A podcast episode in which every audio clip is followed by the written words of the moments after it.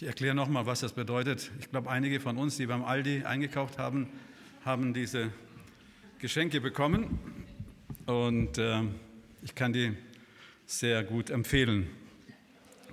Für welchen Zweck, äh, sage ich später. Also keine Werbung für Aldi. ja, wir wollen uns noch mal einen kurzen Clip ansehen und vielleicht kennen wir schon diese, ein sehr, eines der bekanntesten wissenschaftlichen Experimenten der Psychologie. Vielleicht, dass wir hier Licht ausmachen, wenn es geht, vorne. Ah, super. Und ein bisschen lauter. Das muss man hören. Kein Ton? Okay. Gut, da muss ich erklären.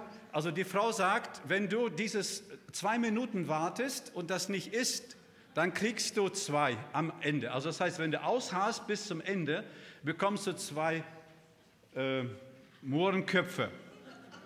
Und jetzt warten die Kinder und dann gucken wir, was sie damit machen.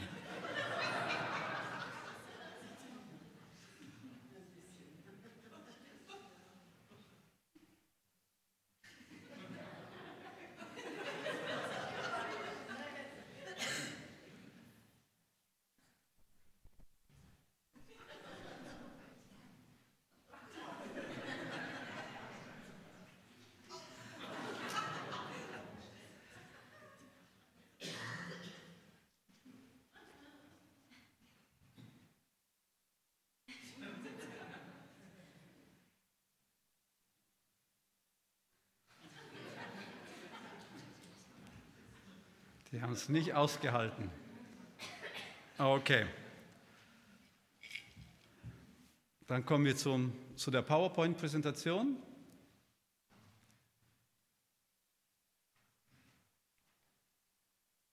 Eigentlich dieses Experiment hat ein bekannter Wissenschaftler, Michel, gemacht in Amerika, ist eigentlich kommt aus Österreich. Und er hat dieses Experiment durchgeführt von 68 äh, bis 74 mit vierjährigen Kindern und hat dabei die Marshmallows gebraucht. Ihr kennt das, ja, die man über dem Feuer halten kann und so, so diese Süßigkeiten hier links. Und man hat festgestellt, man hat diese Kinder also mit vier Jahren, also diesen Test durchgeführt und dann noch viele, viele andere Tests ähnliche, aber dann nochmal, als sie 13 Jahre alt war. Und dann hat man anschließend geguckt, was aus diesen Kindern passiert ist. Man hat festgestellt, Kinder, die fähig waren zu warten bis die Belohnung kommt, waren in der Regel besser in der Schule. Sie waren nicht intelligenter als die anderen, aber sie waren erfolgreicher in der Schule. Sie konnten besser mit Schwierigkeiten umgehen, mit Rückschlägen umgehen. Sie konnten besser mit Menschen umgehen. Und die meisten von ihnen hatten keine Probleme, weder mit Alkoholsucht noch mit Drogensucht. Wir leben in einer Gesellschaft, wo wir schnell Belohnung haben wollen.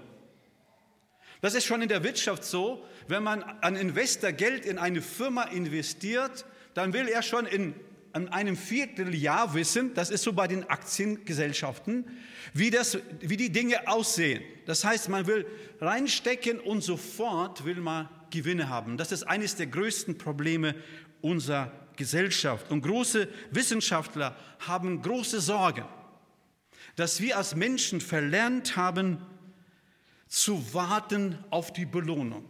Dass wir verlernt haben, auszuharren in großen Schwierigkeiten. Und Menschen, die das nicht gelernt haben, diese Menschen zum Teil sind gar nicht mehr heute unter uns. Die sind gestorben an der Sucht.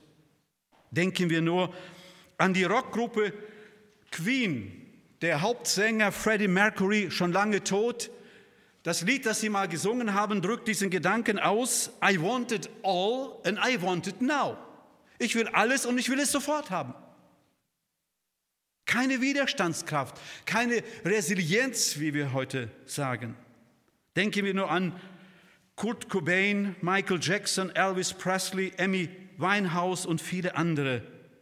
Sie waren so wie die Kinder, die nicht aushalten konnten. Und deshalb, als sie dann in Stress waren durch ihren Job zum Teil, griffen sie zu Drogen und es zerstörte ihr Leben. Wie sieht es bei mir und bei dir aus? Wie würde ich und du dies, bei diesem Test abschneiden? Das wäre mal gut, so einen Test mit uns zu machen. Gut, wenn wir das wissen, dann ist es ein bisschen schwierig. Können wir durchhalten, wenn es brenzlig wird? Oder hauen wir ab? Suchen wir nach einer kurzen Ersatzbefriedigung? Das ist typisch, was Süchte macht. Mir geht es nicht gut und ich greife schnell nach einer Ersatzbefriedigung, anstelle zu sagen, ich halte aus. Wir wollen unser Belohnungssystem aktivieren. Der Apostel Paulus bringt im 1. Korinther 13, 1 bis 8 eine lange Liste von Begriffen, um die Liebe zu beschreiben. Und das Interessante ist, dieser Begriff ist auch hier mit erwähnt. Wir lesen diesen Text.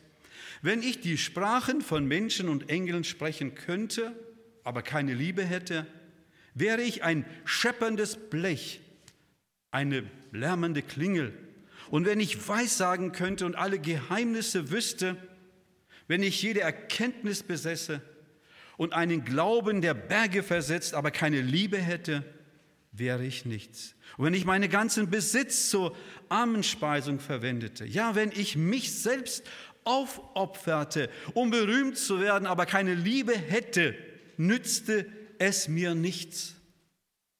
Also er beschreibt hier alles, was man, so alles große Dinge tun kann, die uns beeindrucken würden, auch für uns, die wir geistliche Menschen sind. Und dann sagt er, die Liebe ist, hat Geduld, sie ist freundlich, sie kennt keinen Neid, sie macht sich nicht wichtig und bläht sich nicht auf. Sie ist nicht taktlos und sucht nicht sich selbst. Sie lässt sich nicht reizen und trägt Böses nicht nach.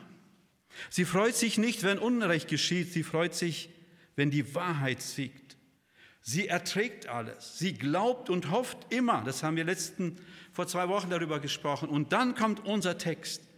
Sie hält allem stand. Die Liebe wird niemals aufhören. Paulus, wir sind immer noch bei den Kennzeichen bedingungsloser Liebe. Und Paulus beschreibt heute mit diesem Begriff gibt uns eine Anleitung zum Umgang mit schwierigen Umständen. In der Regel, wenn er von der Liebe spricht, dann geht es immer, wie wir mit Menschen umgehen können. Aber hier geht er einen Schritt weiter und sagt, wie wir auch mit Umständen, die schwierig sind, umgehen können. Natürlich sind sie oft von Menschen oder auch von uns verursacht worden. Oder das kann eine Katastrophe sein zum Beispiel. Da hat die, die Natur, die Schöpfung, da hat der Mensch dann, ist da vielleicht gar nicht betroffen. Je nachdem, welche Voraussetzungen wir schaffen. Das ist ja ein aktuelles Thema, nicht wahr? Klimaschutz. Also von morgens bis abends haben die Nachrichten kein anderes Thema. Das ist gut so, aber wir merken, dass sie dann andere Sachen unter den Tisch fallen. Wie auch immer, Paulus sagt, dass wie wir Liebe zeigt uns auch oder gibt uns Anleitungen, wie wir mit schwierigen Umständen umgehen. Wie die aussehen, das gucken wir uns ganz kurz an. Und wir werden uns diesen Gedanken anschauen oder entwickeln, indem wir kurz uns das Wort ansehen, was es bedeutet, dann Beispiele aus der Bibel rausnehmen und wie immer praktische Tipps für uns heute. Das Wort ist sehr interessant. Das Wort oben, merken wir, das ist im Griechisch, das heißt Hypermänner, das besteht aus zwei Teilen. In Deutsch kann man das aus übersetzen, standhalten, durchhalten, aushalten, leiden, erdulden, ertragen, bleiben, zurückbleiben. Also nicht abhauen, nicht aufgeben. Im griechischen Text bedeutet das hypo, unter, meno, bleiben. Also unterbleiben. Also unter dieser Last und wird gebraucht, um Säulen zu beschreiben in der Antike die ewig eine Last halten können. Die können tausend Jahre lang diese Last halten und sie gehen nicht kaputt. Also dieses Wort beschreibt ein unerschütterliches Durchhaltevermögen. Also nicht zwei Minuten kein Mohrenkopf essen oder Marshmallows sondern, also ich kenne das nicht, weil ich das nicht esse, also nur Kinder. Und zu meiner Zeit gab es das noch nicht. Wie auch immer. Also es geht darum, durchzuhalten. In anderen Worten sagt Paulus uns heute, Liebe heißt allen schwierigen Umständen unerschütterlich zu widerstehen. Die Psychologie lehrt uns, dass wir als Menschen, das ist ganz einfach, auf Schwierigkeiten immer nur, wenn man so will, wenn man das zusammenfasst, auf zweierlei Art und Weise reagieren können. Welche Möglichkeit haben wir? Zwei nur. Es gibt mehr, aber die würden, würden dann so Unterpunkte sein. Was ist eine normale Reaktion auf Probleme, Schwierigkeiten? Woraus reagieren wir? Augen zu und durch. Okay, das wäre eine Möglichkeit. Welche noch? Flucht. Flucht. Und was steht hinter der Flucht? Angst. Also wenn man psychologisch und, das, wir werden das merken, auch biblisch guckt, ist das Angst, die uns antreibt. Das ist eine Möglichkeit. Und die ist erstmal da, um uns zu schützen. Aber was ist das zweite Wort? Was meint ihr? Welche ist die zweite biblische Reaktion oder was sagen alle Psychologen? Wie kann man Menschen motivieren, indem man Peitsche und Zuckerbrot, und das nennt man wie? Belohnung, Liebe. Das heißt, wir, wir, äh, wir stillen die Bedürfnisse, der Bedürfnis nach dieser Karotte, ja, und wir geben, oder Zucker, wir haben dieses Bedürfnis. Also Liebe ist Stillen von Bedürfnissen, wenn man das so zusammenfassen will.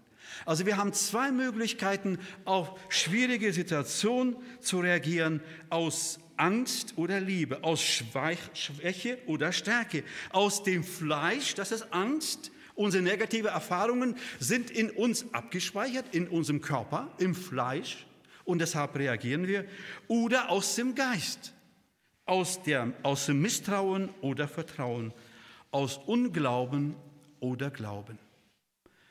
Dem schüchternen Timotheus sagt Paulus in 2 Timotheus 1, Vers 7, denn Gott hat uns nicht gegeben ein Geist der Furcht, sondern der Kraft, der Liebe und der Besonnenheit oder der Zucht, die, also Selbstkontrolle.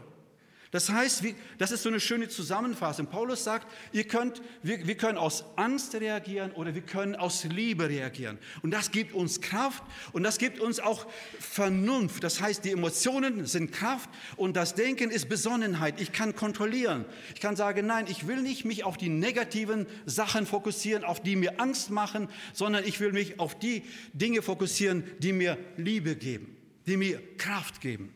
Ich gucke nicht auf die Wellen, ich gucke auf Jesus, wenn wir so an Petrus denken. Wir haben diese Möglichkeit. Wenn wir uns aus Angst darauf reagieren, werden wir es nicht schaffen. Es wird uns mürbe machen, es wird uns krank machen, es wird uns vielleicht depressiv machen, es wird vielleicht uns einen Herzinfarkt versorgen, Räume besorgen und viele andere Krankheiten. Fragt unsere Ärzte, fragt, fragt die Fachleute, wo kommt das oft her? Es kommt, weil wir mit Schwierigkeiten nicht richtig umgehen. Vererbung ist nur ein ganz kleiner Teil der Krankheit. Paulus macht uns Mut, richtig auf Umstände zu reagieren. Nun, dann wird ihr fragen, Heinrich, um welche Umstände kann es denn da gehen? Nun, ganz einfach um alle Umstände. Das kann ein schwieriger Teenager sein, sage ich mal, ein Pubertierender. Ja? Gibt es hier einige solche? Aber es können auch Men Papa und äh, einige, also merke ich schon, äh, Papa und Mama sein, die einem Teenager auf den Wecker gehen und immer etwas erwarten oder immer uns Grenze setzen. Also es ist, wir können da, es gibt viele Umstände. Die Bibel spricht in Zusammenhang mit diesem Begriff, der kommt 19 Mal im Neuen Testament vor, von vielen Umständen. Ich will ihn nur streifen. Also Verfolgung. Jesus sagt, sie werden euch, ihr müsst bis ans Ende standhaft bleiben und weil ihr euch zu zu mir bekennt, werdet ihr von allen gehasst werden. Aber wer bis zum Ende standhaft, jetzt kommt dieses gleiche Wort, wie bei 1. Korinther 13, 7 vor, der wird gerettet werden. Es können Misshandlungen von Menschen sein. Da gibt es eine äh, ganze Liste, die zum Beispiel hier im Hebräerbrief erwähnt werden. Ich will die gar, gar nicht da vertiefen. Leid und Not, also Römer 12, Vers 12 sagt, Bedrängnis kann es sein. Anfechtungen jeder Art, Versuchungen, mit denen wir zu kämpfen haben. Innerlich, äußerlich. Jakobus 1, Vers 12. Ich will die Texte nicht lesen, aber nur erwähnen. Es können komische Arbeitgeber sein. Das ist, Paulus spricht da von den Knechten, die Sklaven und ihren Herrn. Und er sagt, ihr sollt auch denen gehorsam sein, die respektieren, die auch launenhaft sind. Also die komischen, nicht die lieben, die netten.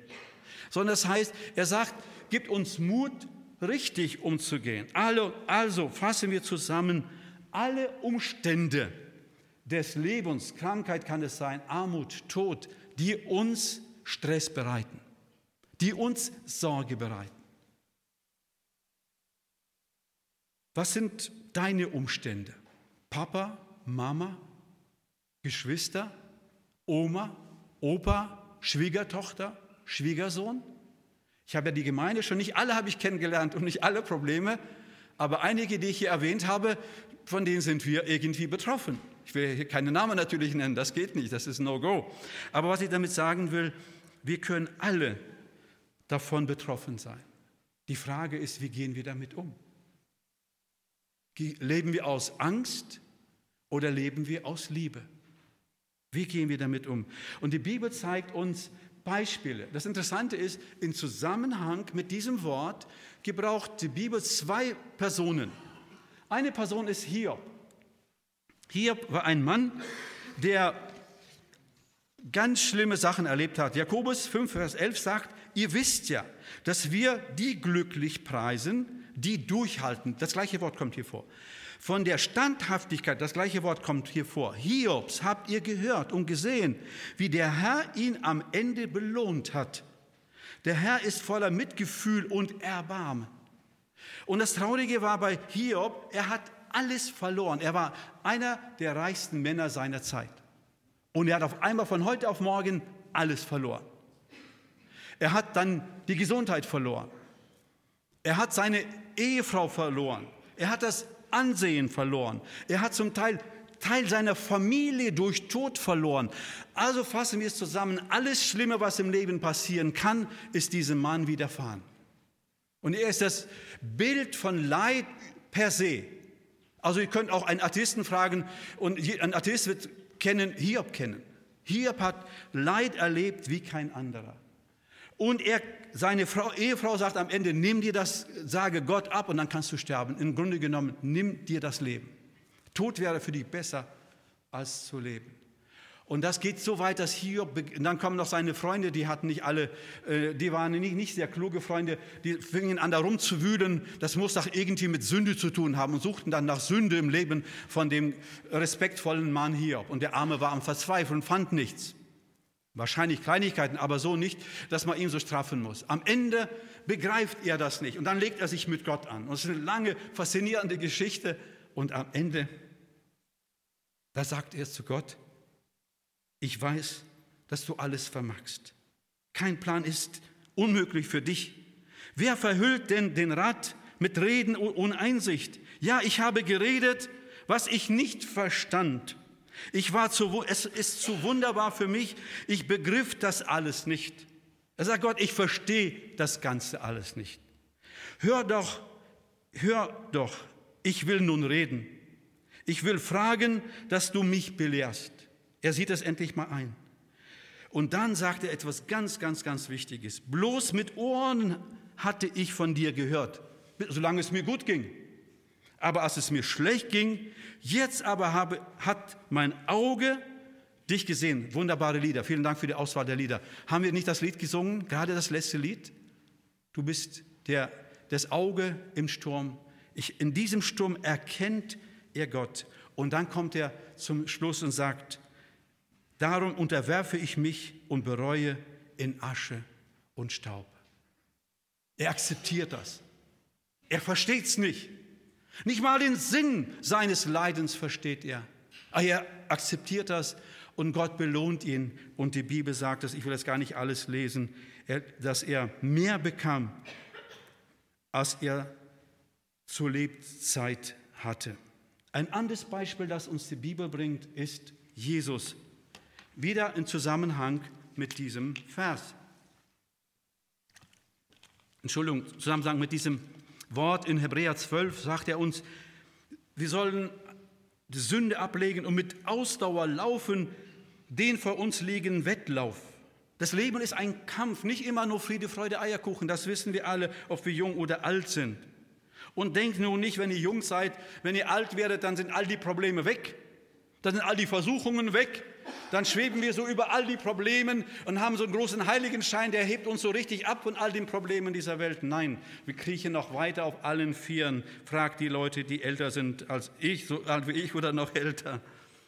Und dann sagte er, indem wir wir machen, hinschauen auf Jesus, den Anfänger, Vollender des Glaubens, der um der von ihm liegenden Freude willen die Schande nicht erachtete, nicht achtete und das Kreuz erduldete, das gleiche Wort kommt hier vor, und sich gesetzt hat zu Rechten des Thrones Gottes. Er litt und dann sitzt er auf dem Thron. Er ging zu, nach Golgatha, wie wir heute feiern werden.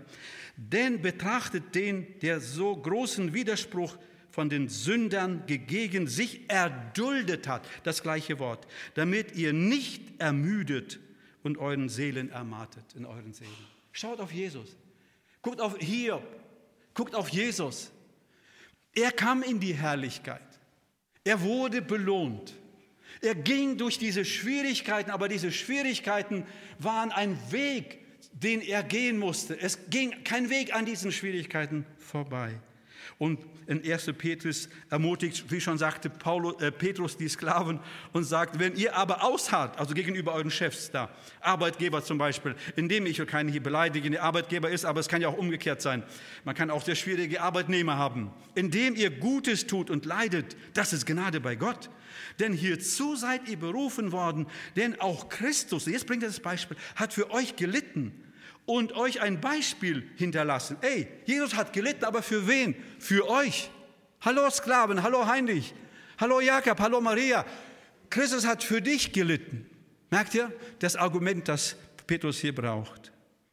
Und dann sagt er, und euch ein Beispiel, Vorbild hinterlassen, damit ihr seinen Fußspuren nachfolgt. Damit wir auch leiden.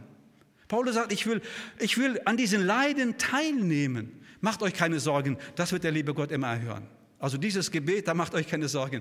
Jeder von uns, früher oder später. Manchmal, wenn man noch jung ist, dann geht es alles glatt, aber das kommt. Aber ich will das jetzt nicht weitergehen, aber das ist, dann sagt man, der geschmäht, nicht wie der schmähte, leidend, nicht drohte, sondern sich dem übergab, der gerecht richtet. Andere Beispiele, die will ich nur streifen, denken wir an Mose. Er leidet als Prinz am Königshof, Pharaos Hof. Er leidet als Hirte in der Wüste, weil er abhauen musste von diesem äh, Prinzenhof. Und dann marschierte er wie viele Jahre durch die Wüste? 40 Jahre durch die Wüste und das war noch schlimmer als das andere beide. Äh, Moody hat das mal so schön englisch gesagt, ich übersetze das gerne kurz ins Deutsch. Moses spent 40 years thinking he was somebody. 40 years learning he was nobody and 40 years discovering what God can do with nobody. 40 Jahre hat er gedacht, er ist jemand. Dann 40 Jahre, er ist ein Niemand. Und dann konnte er 40 Jahre lang entdecken, wie Gott, was Gott mit einem Niemand anfangen kann. Wenn du heute da bist und sagst, ich bin ein Niemand, dann guck dir das Leben von Mose an. Gott hat ihn gebraucht. Und die Bibel sagt, Mose, 4. Mose 12, Vers 3, Mose war der demütigste Mann, sagen einige Übersetzungen, aber eigentlich sagen einige Bibelwissenschaftler, er war der geplagteste Mann. Das heißt, er wurde geplagt, er war der gebeugteste Mann. Also er litt wie kein anderer Mensch, sagt uns die Bibel. Und Gott gebraucht ihn, um aus einer Herde, Horde entlaufener Sklaven eine Nation aufzubauen. Die Bibel hat noch viele andere Beispiele. Denken wir an Josef. Er wurde von seinen Brüdern verkauft, von seiner Herren verraten, betrogen, die mit ihm etwas haben wollte und er darauf nicht einging. Und er ging, wurde vergessen von seinem Mitgefangenen, dem er geholfen hat. Aber Gott gebrauchte das. Er ging durch dieses Leid, weil Gott ihm vorbereitet hat für einen Dienst. Es hat sich gelohnt. Wir haben auch Beispiele, die werde ich nicht erwähnen, die nur die Namen erwähnen. Denke wie an Saul, der nicht durchgehalten hat. Der wollte sofort eine Belohnung. Der hätte diese Mohrenköpfe sofort gegessen. Und es hat ihm seinen Dienst gekostet. Denke wie an Simson, es hat ihm sein Leben gekostet. Weil er nicht bereit war, diese Sachen auf sich zu nehmen. Weil er, er wollte diesen Kick mit Frauen haben. Und das kostet ihm sein Leben. Gucken wir uns jetzt praktische Tipps, was lernen wir aus diesen Beispielen, aus dem, was uns die Bibel sagt. Und wir können da ein paar wichtige Dinge mitnehmen für uns heute. Ich glaube, das Erste, was wir lernen, äh, wie können wir mit schwierigen Umständen standhaft, ihnen begegnen standhaft. indem wir akzeptieren, wenn wir sie nicht ändern können. Wir alle kennen dieses Zitat von Reinhold Niebuhr. Gott gibt mir die Gelassenheit, Dinge hinzunehmen, die ich nicht ändern kann. Den Mut, Dinge zu ändern, die ich ändern kann. Und die Weisheit, das eine vom anderen zu unterscheiden. Sehr oft wird Gott die Dinge, kann Gott die Dinge nicht ändern, er wird sie nicht ändern. Aber er kann uns Mut geben, wenn wir sie akzeptieren, dann können wir damit besser umgehen, als wenn wir von ihnen fliehen oder dauernd mit ihnen kämpfen, was uns am Ende krank machen kann. Jesus war uns ein Vorbild. Jesus sagte, Vater, in Lukas 22, 42 und 44, Vater, wenn es geht, lass den Kelch an mir vorübergehen. Er hat nicht so getan, als ob er alles im Griff hat. Und man, die Bibel sagt, er hat auch aus Angst reagiert und als er in Angst war, betete er heftiger. Es wurde aber sein Schweiß wie große Blutstropfen, die auf die Erde herabfielen.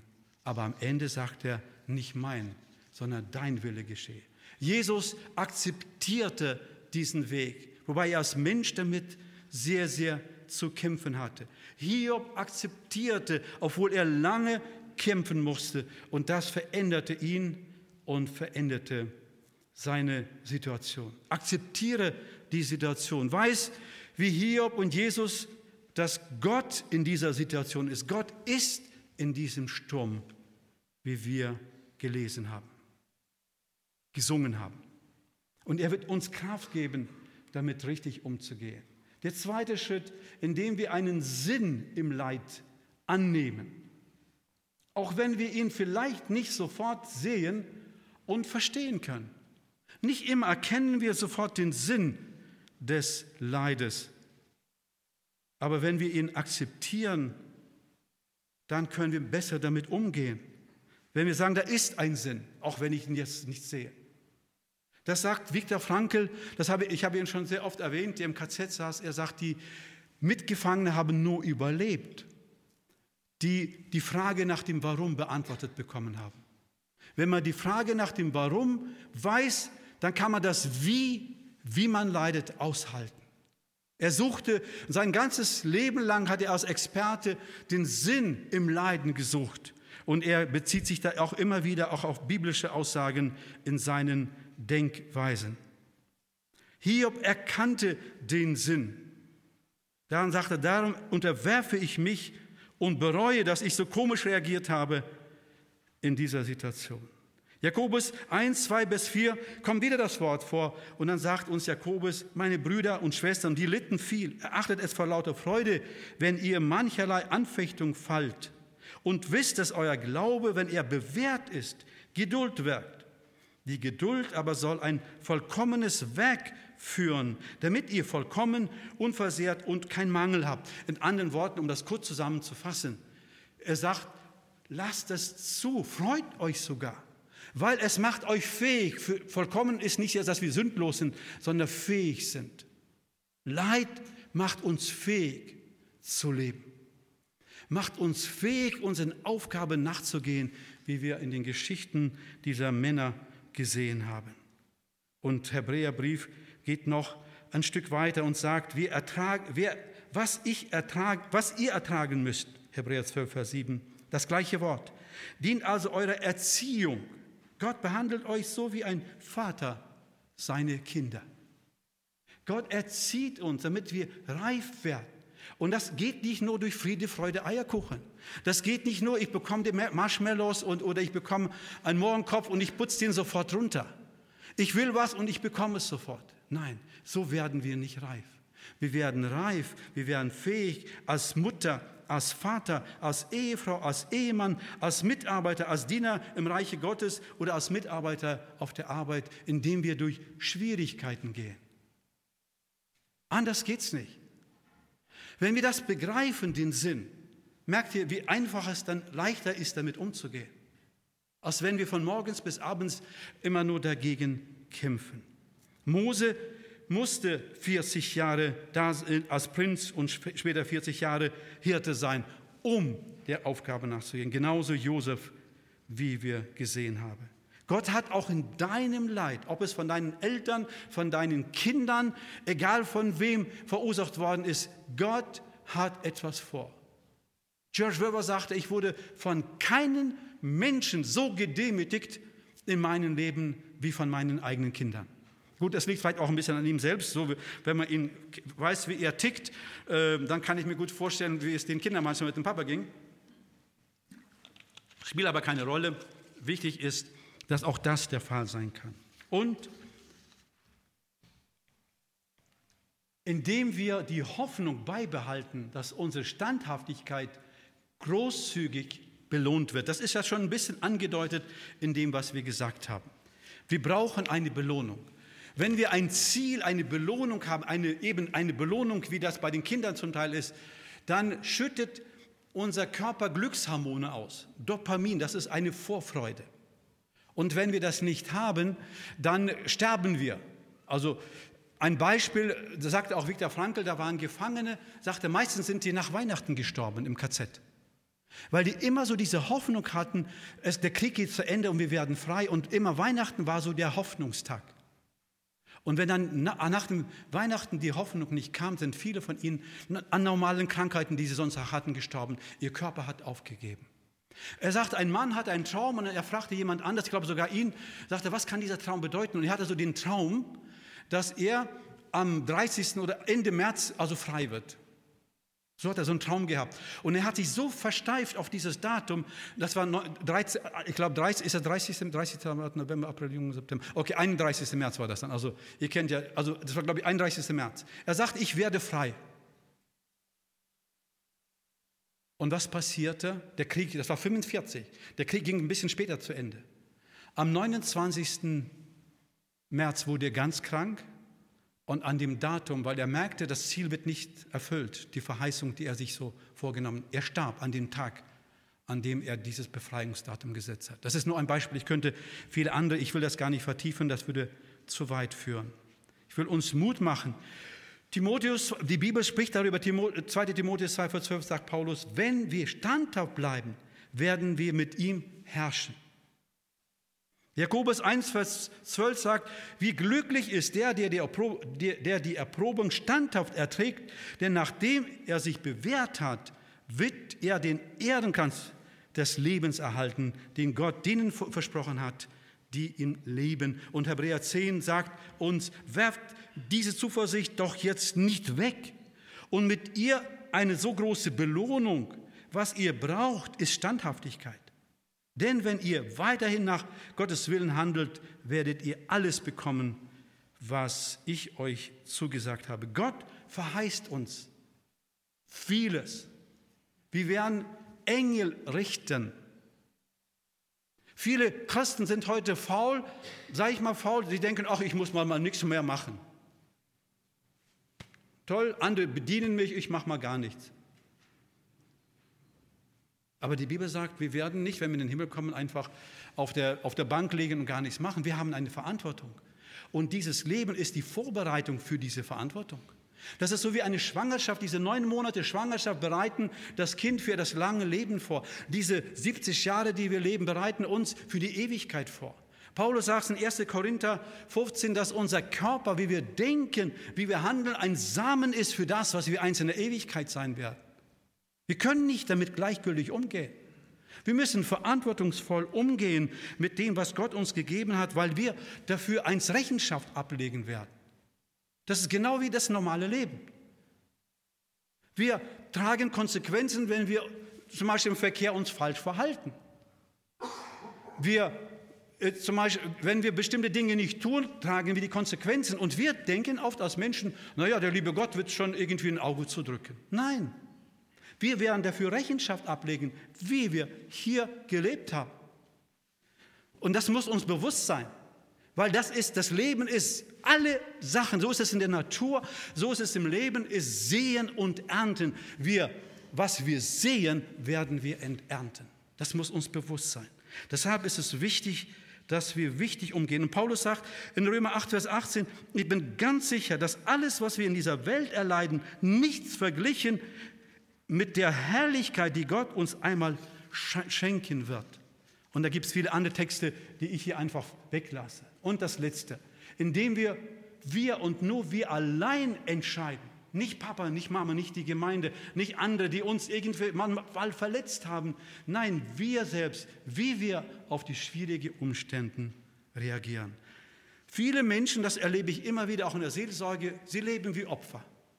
Ach, der ist schlimm, mein Nachbar, mein Vermieter, meine komische Frau, mein komischer Ehemann und die Schwiegermutter und die Schwiegertochter und ich könnte jetzt aus meinem Leben ganze Bücher voll Geschichten schreiben. Aber die Bibel und die Psychologie sagt uns, wir entscheiden, wie wir darauf reagieren. Das liegt in unserer Hand. Viele Dinge werden uns im Leben passieren. Wir sind nicht machtlos. Nein. Viktor Frankl, ich habe ihn schon so oft wiederholt, weil er, es gibt kein schönes Beispiel, um Leid zu beschreiben, wie das im KZ erlebt äh, zu haben. Er sagt, ich habe überlebt und die anderen, weil ich mir gesagt habe, ihr könnt mir alles nehmen, sogar mein Leben.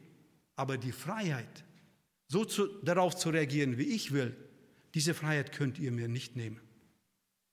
Frau Dr. Igen sagt, die im KZ saß, wir waren freier als unsere Wächter, weil wir die Entscheidung getroffen haben, die Umstände bestimmen nicht, wie ich mich fühle. Das entscheide ich und ich allein. Liebe Geschwister, wir sind zum Schluss gekommen, wenn wir in Not sind, dann kommen automatisch Angst und negative Gefühle. Diese Angst, diese negative Gefühle stimulieren automatisch negative Gedanken. Und wenn wir in diese negativen Gedanken verweilen, stimulieren die automatisch negative was? Gefühle. Und negative Gefühle wieder negative Gedanken. Und wir sind in, in diesem Teufelskreis der negativen Gedanken. Und die führen zu negativen Entscheidungen, zu falschen Entscheidungen in unserem Leben. Aber die Bibel ermutigt uns heute aus den Beispielen, dass wir anders umgehen. Und Paulus schreibt einen Brief, er zeigt uns, wie wir da rauskommen. In, in einem ganz kurzen Absatz, in ein paar Sätzen will ich das nur erwähnen. Paulus sitzt im Gefängnis und schreibt einen Brief an die Philippa und das Hauptthema ist Freude. Paulus, hast du noch alles? Du bist, musst doch nicht ganz gescheit sein, würde unsere Gesellschaft heute sagen. Hä? Der sitzt im Knast und schreibt über Freude. Wie kann man das? Und sagt dann immer wieder, freut euch und sagt, tut mir leid, dass ich schon mich so oft wiederhole, aber ich muss es nochmal sagen, bitte, bitte, bitte, freut euch. Und er in Not. Sie waren in Not, er war in Not. Wir sind in Not. Viele von uns sind in Not. Ob die dann, wie sie auch aussieht. Er sagt uns in Philippa 4, 4 bis 9, das haben wir in der Bibel, äh, Bibelgesprächskeit besprochen. Er sagt, bitte geht mit dieser Not. Er sagt, freut euch, ganz am Anfang, Vers 4, und sagte, freut euch alle Zeit. Und dann sagt er weiter, sorget euch nicht. Also wir fokussieren uns oft auf das, was wir nicht haben, was uns wehtut. Und er sagt so nicht. Bitte, wenn ihr in dieser Not seid, richtet eure Gedanken nicht auf die Wellen, sondern nicht auf die Angst, sondern auf was? Auf die Liebe, auf den Dank. Und er sagt, dann kommt zu Gott mit euren Gebet und Anliegen mit Danksagung. Hey, Moment, wir sind doch in Not, Paulus. Paulus konnte es leicht sagen, ich bin auch in Not. Und dann in Vers 8 sagt er, Fokussiert eure Gedanken. Das Wort dahinter steckt, ist logisch sein, also Mathematik machen. Denkt mal logisch. Er sagt, denkt mal logisch nach und denkt über Dinge nach, die was sind, die gut sind, die rein sind, die liebenswert sind, die wohltuend sind, irgendeine Tugend, die irgendein Lob gibt. Erwägt das, das heißt, denkt darüber nach, denkt über positive Sachen, über, das, über die Liebe nach, über das, was Gott uns schenkt. Also weg von dem Sturm hin zu Jesus, wenn wir an Petrus denken, der auf den Wellen ging. Und dann sagt er, wenn ihr das macht, der Gott des Friedens, wir haben heute gesungen über Frieden, Friede mit euch. Und mehr, zweimal, das Hauptthema ist Friede. Und Friede heißt, er, er wird eure Bedürfnisse in dieser Not stillen. Ihr habt die, ihr, äh, ihr, seid, ihr seid Mangel, ihr leidet an allen, in allen Bereichen eures Lebens. Ich stille eure Bedürfnisse. Und das ist ein schönes Beispiel. Ich habe geweint, weil ich keine Schuhe hatte, bis ich einen traf, der keine Füße hatte. Die Frage ist, auf was fokussierst du dich in deiner Not? Ich möchte abschließen mit einem Gebet. Lieber Gott, ich möchte mir eine Minute nehmen, um dich mal nicht um etwas zu bitten, sondern dir einfach mal Danke sagen für all das, was ich habe. Amen. Das, erkl das erkläre ich mal später. Ich, ich wollte ja euch erklären, warum ich die Smileys mitgenommen habe. Bauen wir eine andere Predigt an.